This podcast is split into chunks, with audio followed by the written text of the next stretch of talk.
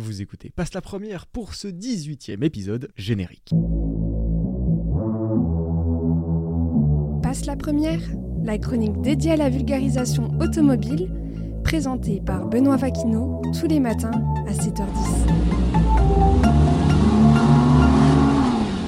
Sommaire de ce nouvel épisode, nous commencerons chez Renault. Le constructeur français vient d'officialiser la nouvelle Renault 5 e-tech. Découvrons cela ensemble. Restons ensuite dans l'Hexagone. Le constructeur Cadillac repose ses bagages chez nous à l'arrivée de son prochain SUV 100% électrique baptisé Lyric. Ne quittons pas tout de suite nos routes françaises. La société Vinci Autoroute a comme chaque année dévoilé les résultats de sa dernière étude basée sur l'autosolisme. Nous détaillerons cela ensemble. Et pour notre dernier sujet, nous quittons enfin nos routes d'Hexagone, direction nos voisins italiens. Le constructeur Fiat vient de dévoiler sa nouvelle Topolino dans la déclinaison Dolce Vita, bien évidemment. Voilà pour les titres du jour, passe la première, épisode 18, c'est parti. Après plusieurs années d'attente et beaucoup de teasing, la Renault 5 e-tech est enfin dévoilée. Le constructeur français a profité du salon de Genève pour nous faire découvrir un véhicule riche dans son histoire, mais également avec un tarif d'appel situé sous les 25 000 euros, de quoi nous offrir un avant-goût de l'avenir chez Renault. La R5, modèle iconique du constructeur, doit tirer sa révérence, laissant la place à sa naissante relève, la R5 e-tech. Pour passer du simple concept imaginé à un véritable modèle de série, la plateforme anciennement baptisée CMF BEV est devenue entre-temps Ampere Small, faisant le lien entre le constructeur Renault et sa filiale Ampere. Cette plateforme est approximativement la même que celle utilisée sur les Renault Clio et Capture actuels. Petite réduction des coûts supplémentaires concernant la motorisation, le moteur embarqué est dérivé de deux autres modèles actuels, la Renault Mégane et le Renault Scénic e-tech. Ce moteur a donc été revu pour pouvoir faire sa place au cœur de ce nouveau domicile que représente cette R5 e-tech. Trois niveaux de puissance seront proposés par le constructeur à la sortie du modèle. Commençons d'abord par l'offre d'appel. Cette R5, dans sa plus petite motorisation, est équipée d'un bloc électrique produisant la puissance de 70 kW, soit 95 chevaux. Augmentons d'un cran avec la deuxième motorisation. Il s'agit d'un bloc de 90 kW produisant 120 chevaux. Et pour terminer, le haut du panier se voit motorisé par un bloc de 110 kW produisant la puissance de 150 chevaux pour 245 Nm de couple. Assez impressionnant pour cette R5 nouvelle génération. Parlons chiffres, mais d'abord performance. Avec ce fameux bloc de 110 kW, le 0 à 100 est abattu en 8 secondes chrono en main. Et si votre pied devenait légèrement plus lourd, vous auriez atteint la vitesse maximale, bridée malheureusement à 150 km/h. Continuons sur les chiffres et passons sur ce qui fâche en général, l'autonomie. Cette nouvelle plateforme Ampere Small permet que si vous choisissiez l'option de la plus grosse motorisation, vous disposeriez d'une capacité de 52 kWh, offrant une autonomie estimée à 400 km en cycle WLTP. Pour les autres choix de motorisation, la batterie sera réduite à 40 kWh, faisant chuter également l'autonomie à 300 km, ce qui reste largement acceptable pour cette R5. Concernant les charges maintenant, commençons avec la charge rapide qui peut faire passer le niveau de 15 à 80% en seulement 30 minutes. A l'inverse, sur une prise domestique, comptez 4h30 pour charger entièrement la grosse batterie et 3h30 pour charger entièrement la plus petite. Cette R5 e-tech mesure maintenant 3,92 m de long, 1,77 m de large, 1,50 m de haut pour 145 mm de garde au sol, le tout pour un poids d'une tonne 450 pour la version motorisée par un bloc 52 kWh et une tonne 350 pour sa version motorisée par le bloc de 40 kWh. Petit plus concernant le coffre qui voit son volume s'approcher des 330 litres. Assez parlé de chiffres, de performance et de batterie. Passons sur l'âme du véhicule, mais surtout sa nouvelle silhouette ou comme Gilles Vidal préfère la qualifier,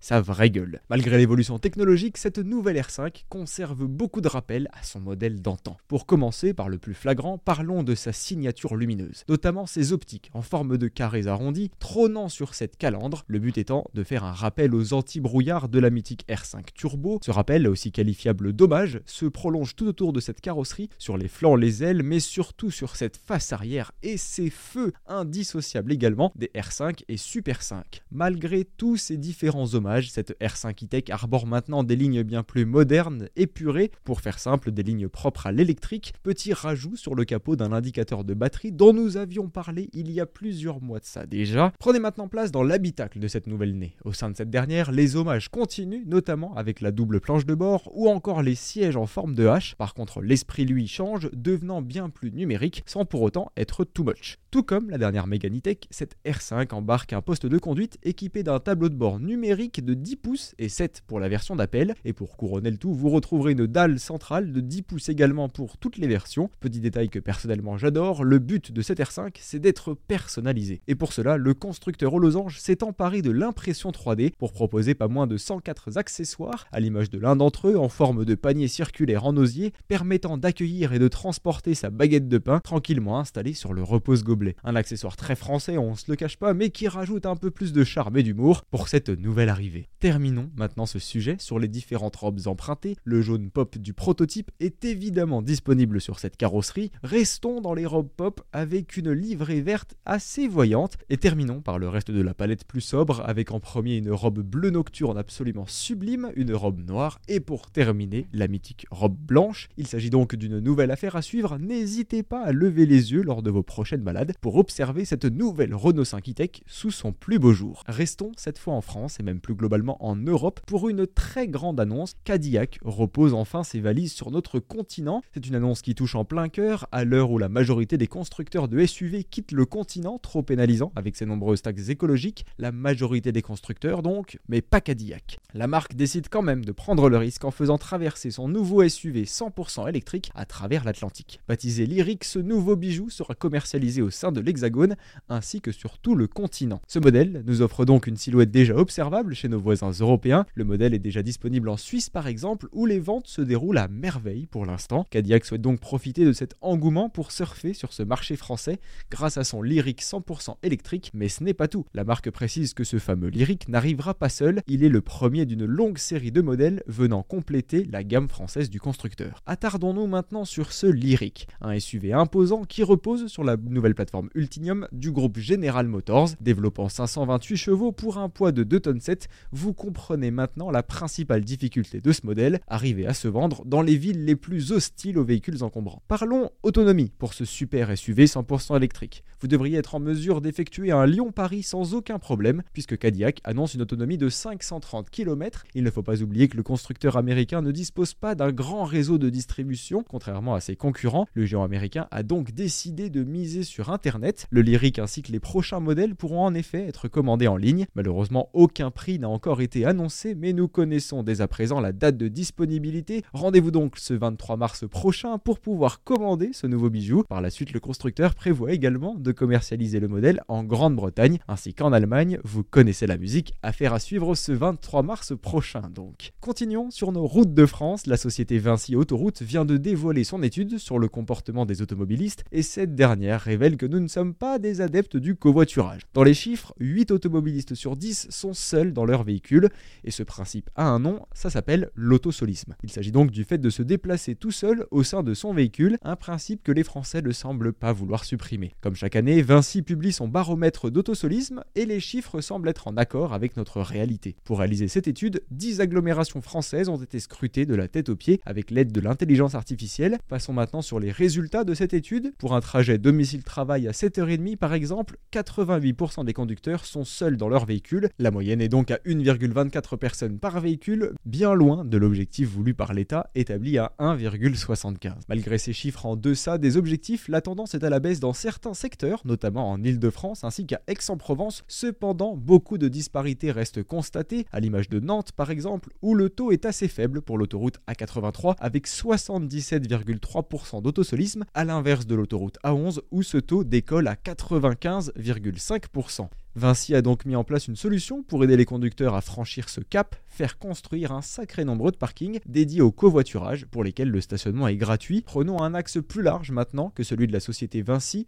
celui de l'État. Il y a deux ans, le gouvernement avait débloqué 150 millions d'euros dans le but de développer le covoiturage en France pour économiser 4 millions de tonnes de CO2 par an. On se donnait pour objectif 3 millions de trajets quotidiens d'ici 2027. Il y a quelques mois, les chiffres faisaient état seulement de 900 000 trajets quotidiens, très loin des objectifs souhaités. C'est ce que nous pouvons appeler une nouvelle affaire à suivre et je me permets de rappeler la phrase diffusée partout Pensez au covoiturage. Quittons cette fois notre bel hexagone pour ce dernier sujet et voyageons chez nos amis italiens. La Dolce Vita se perpétue chez Fiat avec la présentation de la Topolino, bien évidemment, un petit modèle rempli de charme et de détails mignons. J'adore. Cette Topolino dispose d'une nouvelle silhouette, d'un catalogue infini d'accessoires, mais surtout d'une version secondaire baptisée Dolce Vita, forcément. Côté français, Citroën Avait ouvert le bal avec sa toute petite citadine 100% électrique baptisée Ami et accessible dès 14 ans. C'est maintenant le tour de Fiat de dévoiler son savoir-faire autour des petites citadines et c'est réussi puisque cette Topolino a maintenant son âme propre. Les clients le choix chez Fiat puisque cette Topolino se décline en deux versions. La première, plus sobre, se baptise donc Topolino, tandis que sa deuxième se baptise Dolce Vita et elle abandonne ses portières au profit de cordelettes et se part d'un toit en tissu découvrable. Ces deux versions sont affichées à 9890 euros chacune, passons donc sous la barre des 10 000 euros. La marque permet également, si l'envie vous prend, de disposer d'un catalogue d'accessoires conçus spécialement pour cette Topolino. Peu importe votre choix de version, vous pouvez parmi ces accessoires acheter une enceinte portative affichée à 48,80€ ou encore des douces serviettes de protection pour vos sièges au cas où votre animal de compagnie découvre sa nouvelle niche. L'ensemble des accessoires reprend la même robe que cette Topolino, histoire d'être en permanence accordé à votre petite citadine. Terminons sur ces Topolino et Topolino Dolce Vita avec leur fiche technique. Les deux modèles sont équipés d'un moteur de 6 kW associé à une batterie de 5,4 kWh permettant de parcourir 75 km en une seule charge. Pour conclure, Fiat nous dévoile donc une adorable Topolino différente de ses concurrentes tout en faisant partie du même groupe, à savoir Stellantis. Il s'agit sûrement de la meilleure alternative pour les habitants de milieux urbains ainsi que pour les personnes souhaitant se démarquer sans rejeter le moindre gramme de CO2.